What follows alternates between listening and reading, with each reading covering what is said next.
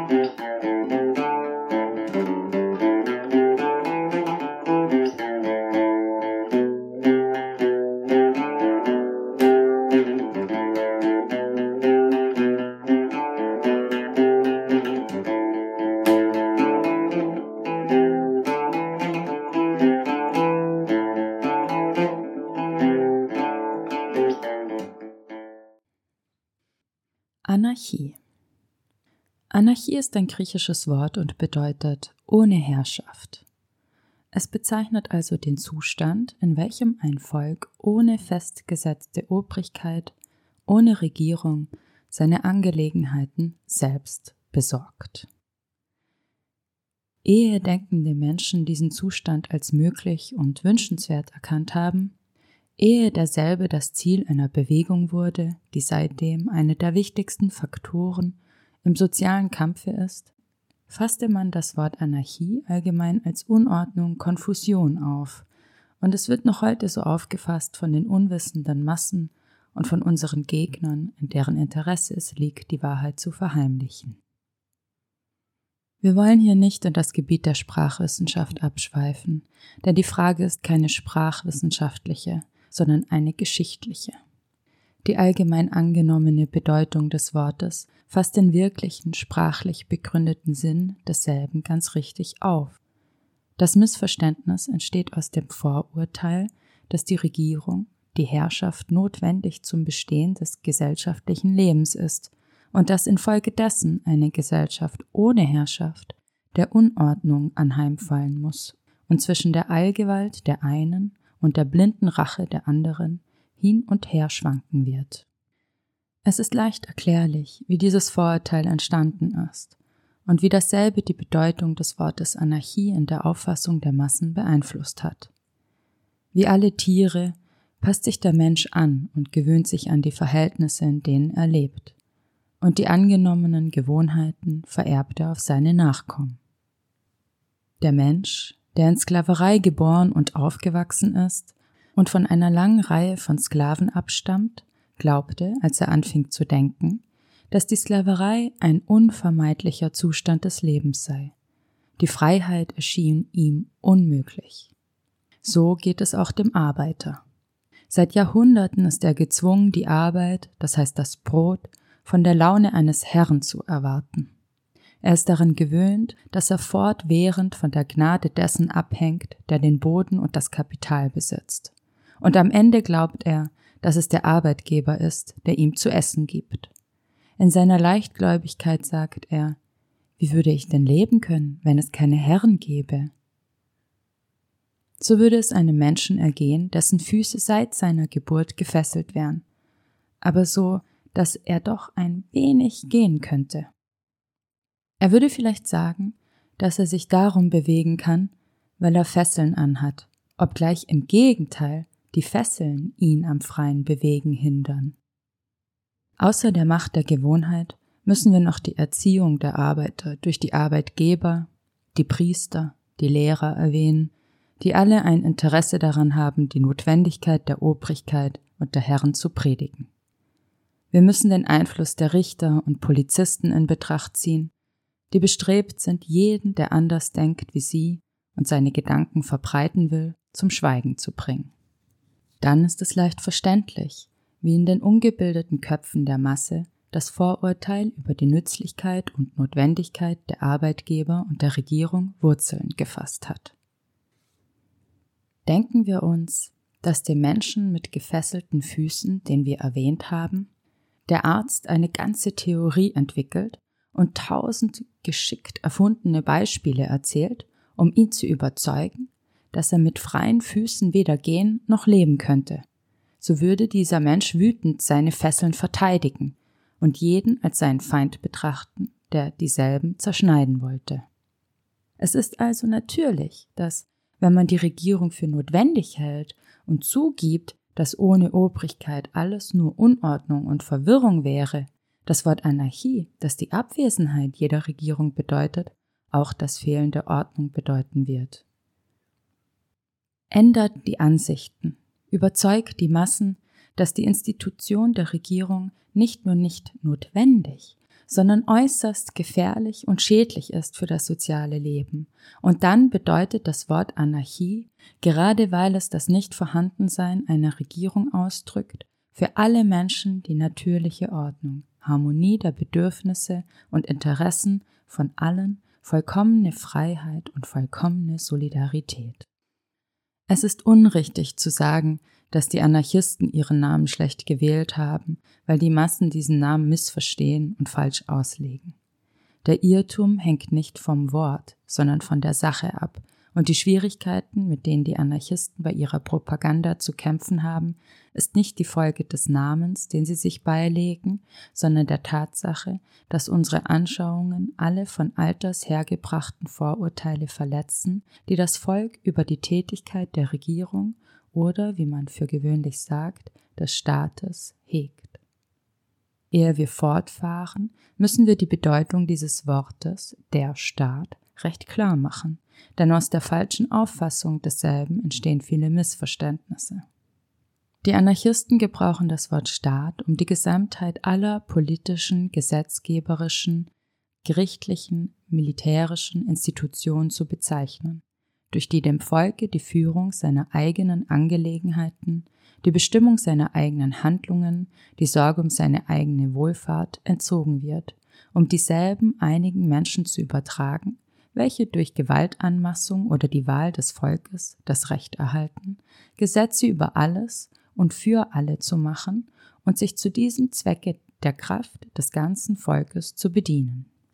In diesem Falle bedeutet das Wort Staat die Regierung oder das Prinzip der Herrschaft, dessen Ausdruck die Regierung ist. Aufhebung des Staates, Gesellschaft ohne Staat bezeichnet also genau das, was die Anarchisten anstreben, wenn sie eine jede auf das Herrschen gegründete politische Organisation bekämpfen und eine Gesellschaft von freien und gleichberechtigten Menschen gründen wollen, die aufgebaut ist auf der Harmonie der Interessen und dem freiwilligen Zusammenwirken aller für die Befriedigung der gesellschaftlichen Bedürfnisse. Aber das Wort Staat wird auch noch in manch anderem Sinn gebraucht von denen einige Missverständnisse hervorgerufen werden können. Insbesondere, wenn man mit Leuten zu tun hat, die leider nicht Gelegenheit hatten, sich an die feineren Unterscheidungen der wissenschaftlichen Sprache zu gewöhnen oder was schlimmer ist, wenn es sich um solche Gegner handelt, die ein Interesse daran haben, unsere Ansichten zu verdrehen und nicht verstehen zu wollen. Man gebraucht zum Beispiel das Wort Staat, um eine Gesellschaft, eine Gesamtheit von Menschen zu bezeichnen, die innerhalb der Grenzen eines bestimmten Landes wohnt. Oder man gebraucht es einfach als gleichbedeutend mit Gesellschaft überhaupt. Darum glauben unsere Gegner oder geben vor, es zu glauben, dass die Anarchisten alle gesellschaftlichen Verbindungen, jede gemeinschaftliche Arbeit abschaffen wollen und bestrebt sind, die Menschen voneinander abzusondern. Unter Staat versteht man auch die oberste Verwaltung eines Landes, die zentrale Regierung im Gegensatz zur provinzialen oder kommunalen Verwaltung. Und darum glauben andere, dass die Anarchisten einfach eine Dezentralisation der Landesteile wollen, das Prinzip der Herrschaft, der Regierung aber nicht bekämpfen. Sie verwechseln den Anarchismus mit der Autonomie und nationalen Unabhängigkeit der einzelnen Landesteile. Darum glauben wir, dass es besser ist, von der vollständigen Entfernung der Regierungen zu sprechen.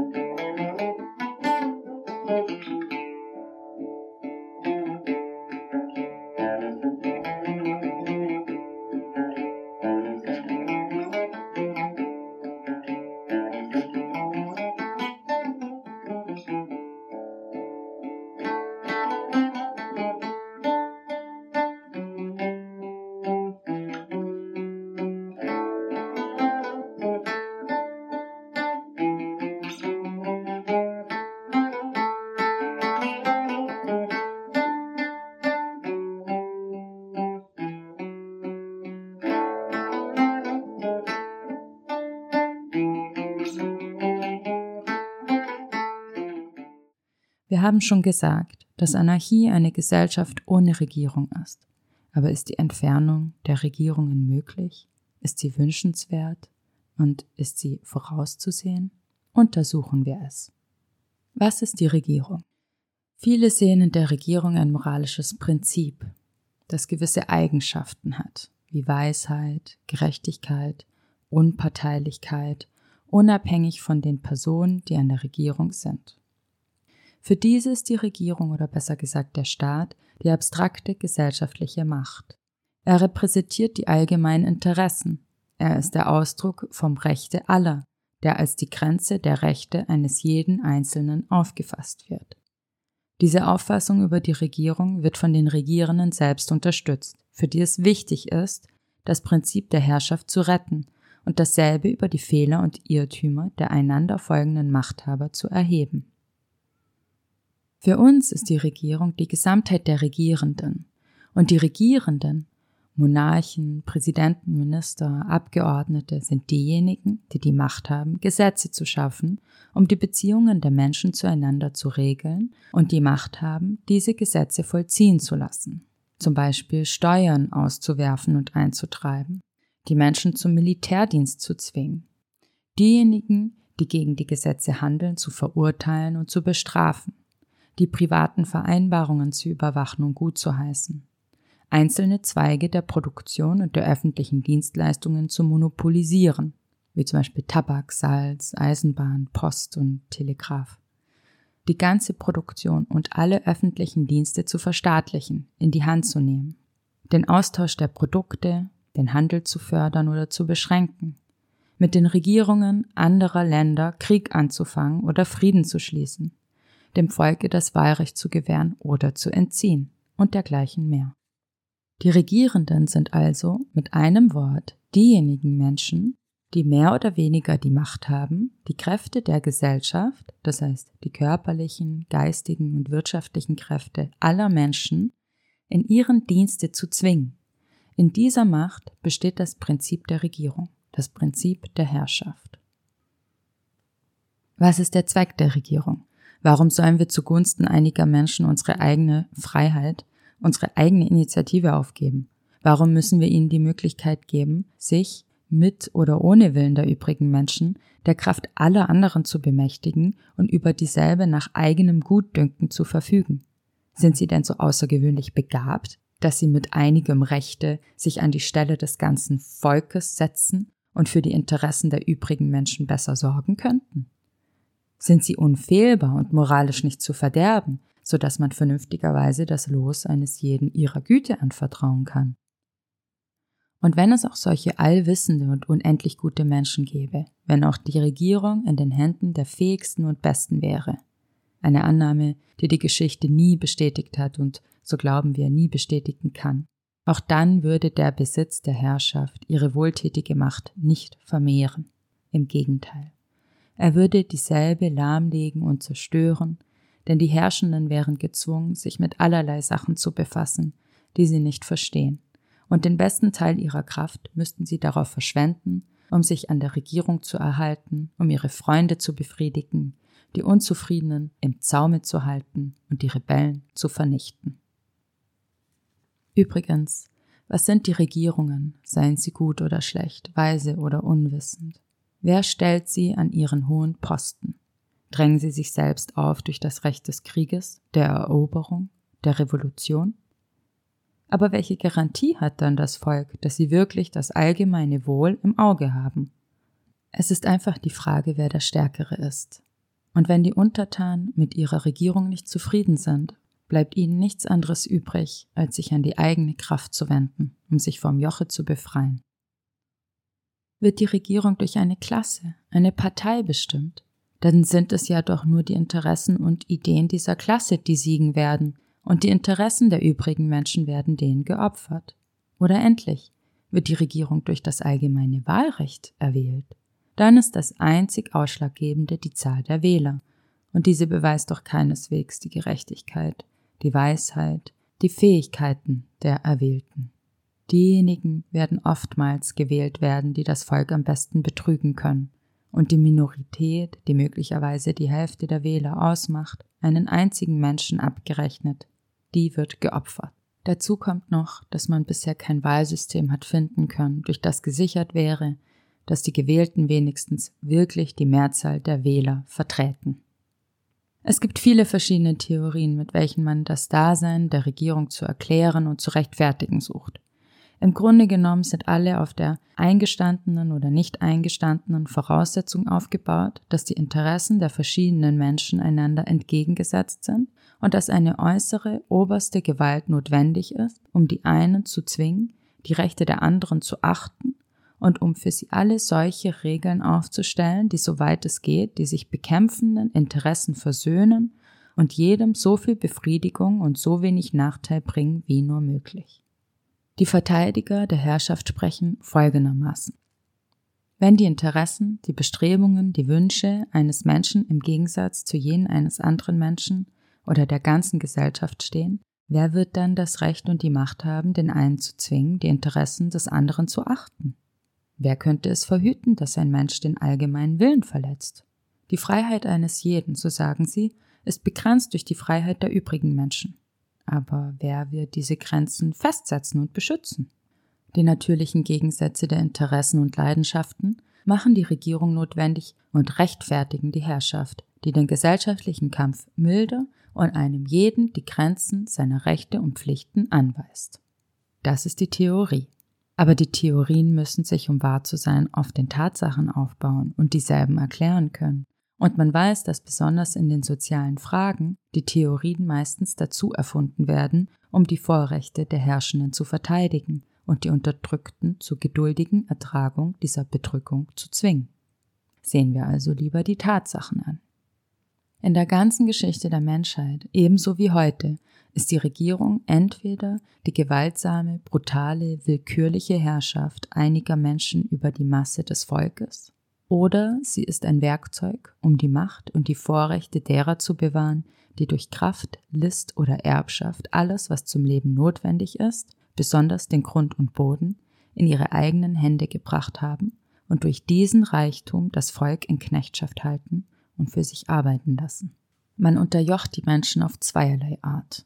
entweder unmittelbar durch die rohe Kraft, die körperliche Gewalt, oder auf Umwegen, indem man ihnen alles wegnimmt, was sie zum Leben brauchen und sie so zur Ohnmacht verdammt. Die erste Art ist der Ursprung der Regierung, der politischen Macht überhaupt. Die andere Art ist der Ursprung des Reichtums, der wirtschaftlichen Vorrechte. Es gibt zwar noch eine dritte Art, um die Menschen zu bedrücken, nämlich indem man ihren Verstand und ihre Gefühle unterdrückt. Das ist die religiöse, die priesterliche Herrschaft.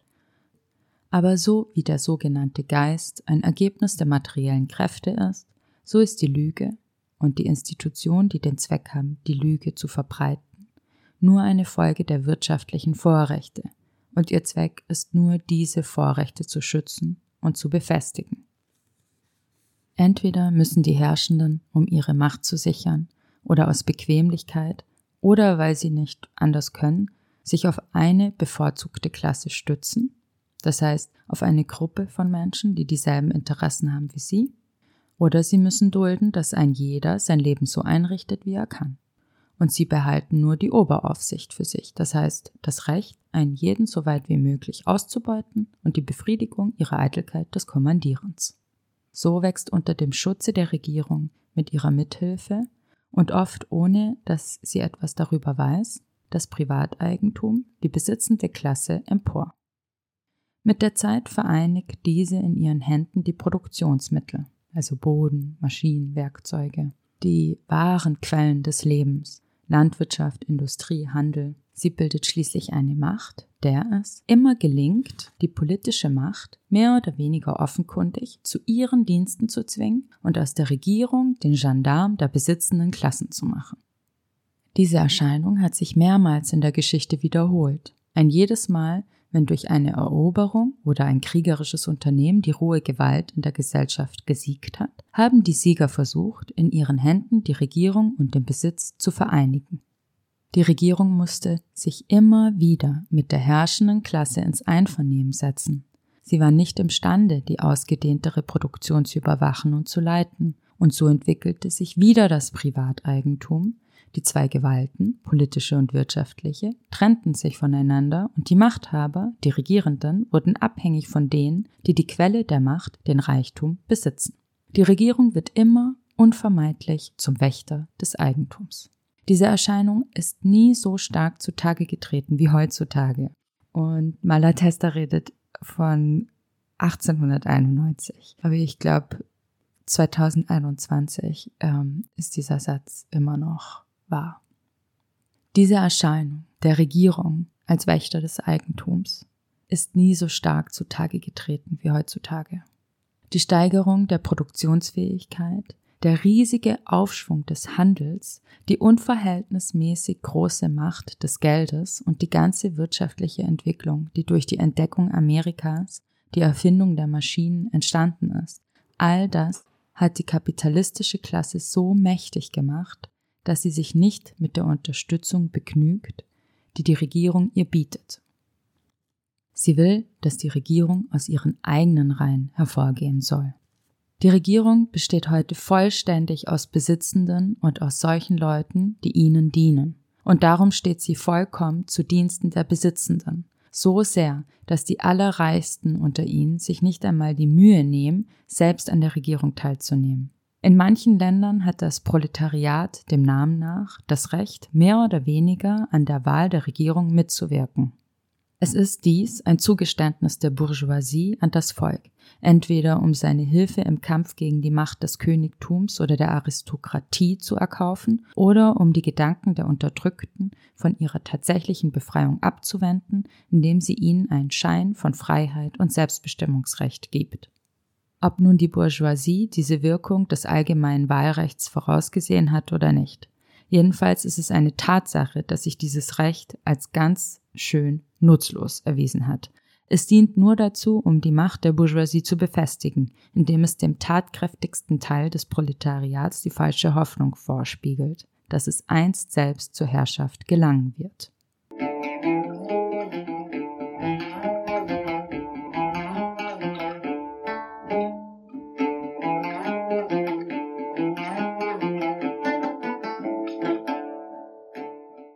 Die Regierung ist auch beim allgemeinen Wahlrecht oder besser gesagt, gerade beim allgemeinen Wahlrecht, der Diener und der Gendarm der Bourgeoisie. Wenn es anders sein könnte, wenn die Regierung den Reichen je feindlich werden könnte, wenn die Demokratie etwas anderes wäre als ein Mittel, um das Volk zu betrügen, dann würde die Bourgeoisie in ihren Interessen gefährdet, eine Empörung ins Werk setzen und sich aller Macht und allen Einflusses bedienen, den ihr der Besitz des Reichtums gibt, um die Regierung zu ihrer einfachen Pflicht, zu ihrem Gendarmendienst zurückzuführen. Immer und überall war die Bedrückung und Ausbeutung des Volkes, das Beschützen der Bedrücker und Ausbeuter die eigentliche Aufgabe der Regierung, was immer für einen Namen sich dieselbe beilegen mochte, wie immer auch ihr Ursprung und ihre Organisation ist. Ihre wichtigsten, bezeichnendsten Werkzeuge sind der Gendarm und der Steuereintreiber, der Soldat und der Gefängniswächter, denen sich unvermeidlich der Verbreiter von unbewiesenen Behauptungen, der Priester oder zünftige Professor zugesellt, die die Regierung bezahlt und beschützt, damit sie den Geist der Unterdrückten zur Knechtschaft und zum geduldigen Ertragen ihres Joches erziehen. Freilich haben sich diesen wesentlichen Aufgaben, diesen Hauptwerkzeugen der Regierung im Laufe der Zeit andere Aufgaben angeschlossen. Geben wir also zu, dass es in einem einigermaßen zivilisierten Land nie oder beinahe nie eine Regierung gegeben hat, die außer ihrer Tätigkeit zur Bedrückung und Ausbeutung des Volkes sich nicht auch anderen Aufgaben zugewandt hätte, die für das gesellschaftliche Leben nützlich oder unentbehrlich sind. Aber das Wesen der Regierung, die Bedrückung und Ausbeutung ist, dass sie durch ihren Ursprung und ihre gegenwärtige Stellung unvermeidlich dazu bestimmt ist, die herrschende Klasse zu beschützen und aufrechtzuerhalten. Die Tatsache, dass sie ihr Wesen unter dem Deckmantel der allgemeinen Nützlichkeit zu verbergen sucht, bekräftigt und erschwert also nur noch die Anklagen, die wir gegen dieselbe vorgebracht haben. Die Regierung übernimmt es, das Leben der Staatsbürger mehr oder weniger gegen unmittelbare brutale Angriffe zu verteidigen. Sie anerkennt und legalisiert eine Anzahl von grundlegenden Rechten und Pflichten, von Gewohnheiten und Gebräuchen, ohne welche ein gesellschaftliches Leben unmöglich ist. Sie organisiert und leitet einige öffentliche Dienstleistungen, zum Beispiel die Post, die Landstraßen, die öffentliche Gesundheit, die Wasserregulierung, den Forstschutz. Sie gründet Waisenhäuser und Spitäler, und gibt sich gern dem Anschein, dass sie die Beschützerin und Wohltäterin der Armen und Schwachen ist. Wenn wir es aber genauer betrachten, wie und warum sie diese Aufgaben erledigt, so beweisen die Tatsachen, dass alles, was die Regierung tut, nur darum und deswegen getan wird, um zu herrschen, um die Vorrechte, ihre eigenen und diejenigen der Klasse, die sie vertritt und verteidigt, aufrechtzuerhalten, zu vermehren und zu verewigen.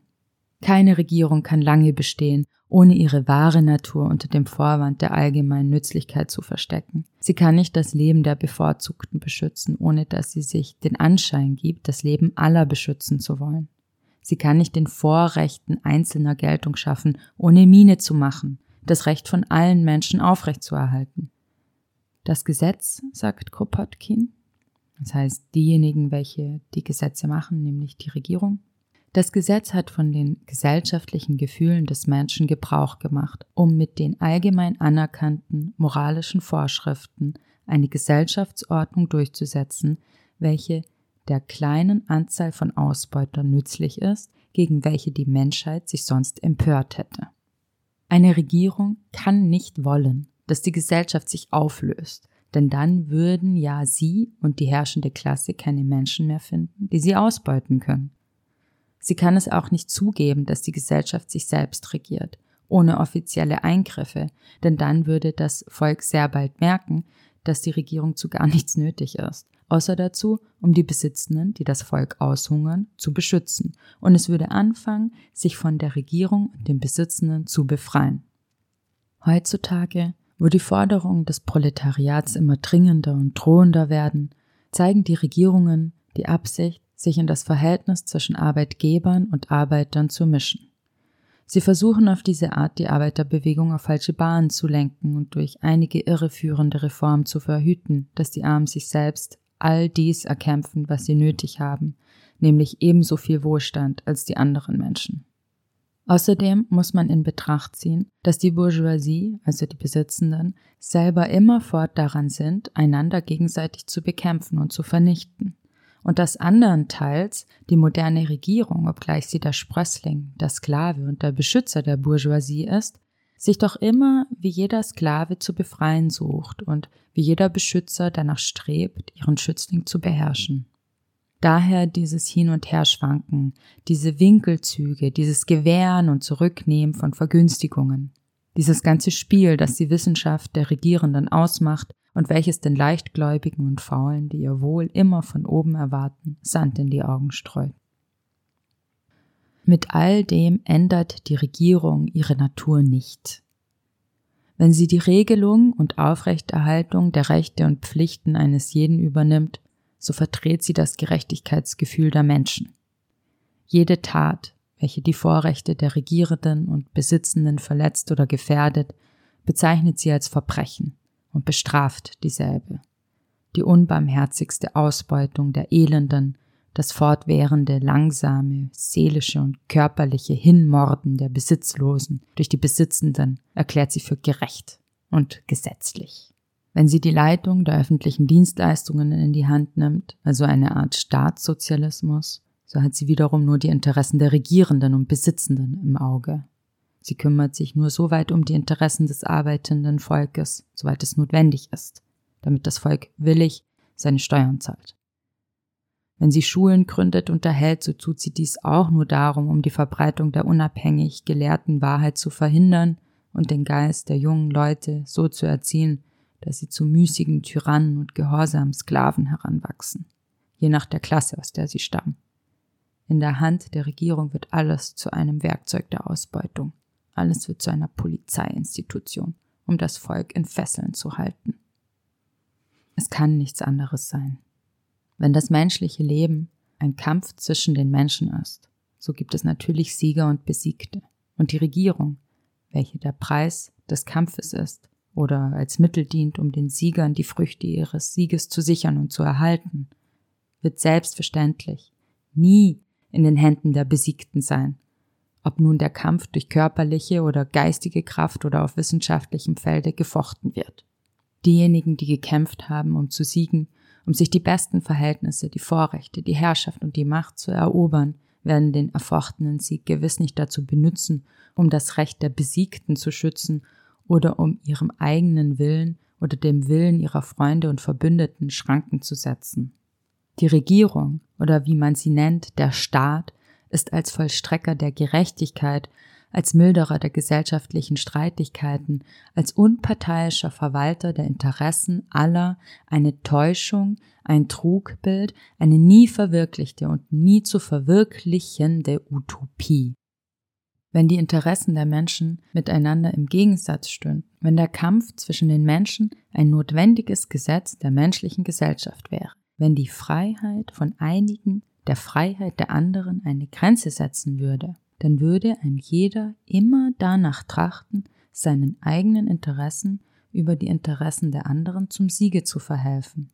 Ein jeder würde seine Freiheit auf Kosten der Freiheit anderer vergrößern wollen wenn es eine Regierung geben müsste, nicht weil dieselbe mehr oder weniger allen Mitgliedern einer Gesellschaft nützlich ist, sondern weil die Sieger sich die Früchte ihres Sieges sichern wollen, indem sie die Besiegten sich fest unterwerfen und um sich nicht immerfort zur Verteidigung bereithalten zu müssen, eigens zum Polizeidienst abgerichtete Menschen mit ihrer Verteidigung betrauen, dann wäre die Menschheit dem Untergang geweiht oder sie wäre dazu verdammt, sich immerfort zwischen der Tyrannei der Sieger und den Empörungen der Besiegten herumzuschlagen. Glücklicherweise ist die Zukunft der Menschheit glückverheißender, denn dieselbe wird durch ein sanfteres Prinzip geleitet. Dieses wahrhaft menschliche und gesellschaftliche Prinzip ist die Solidarität.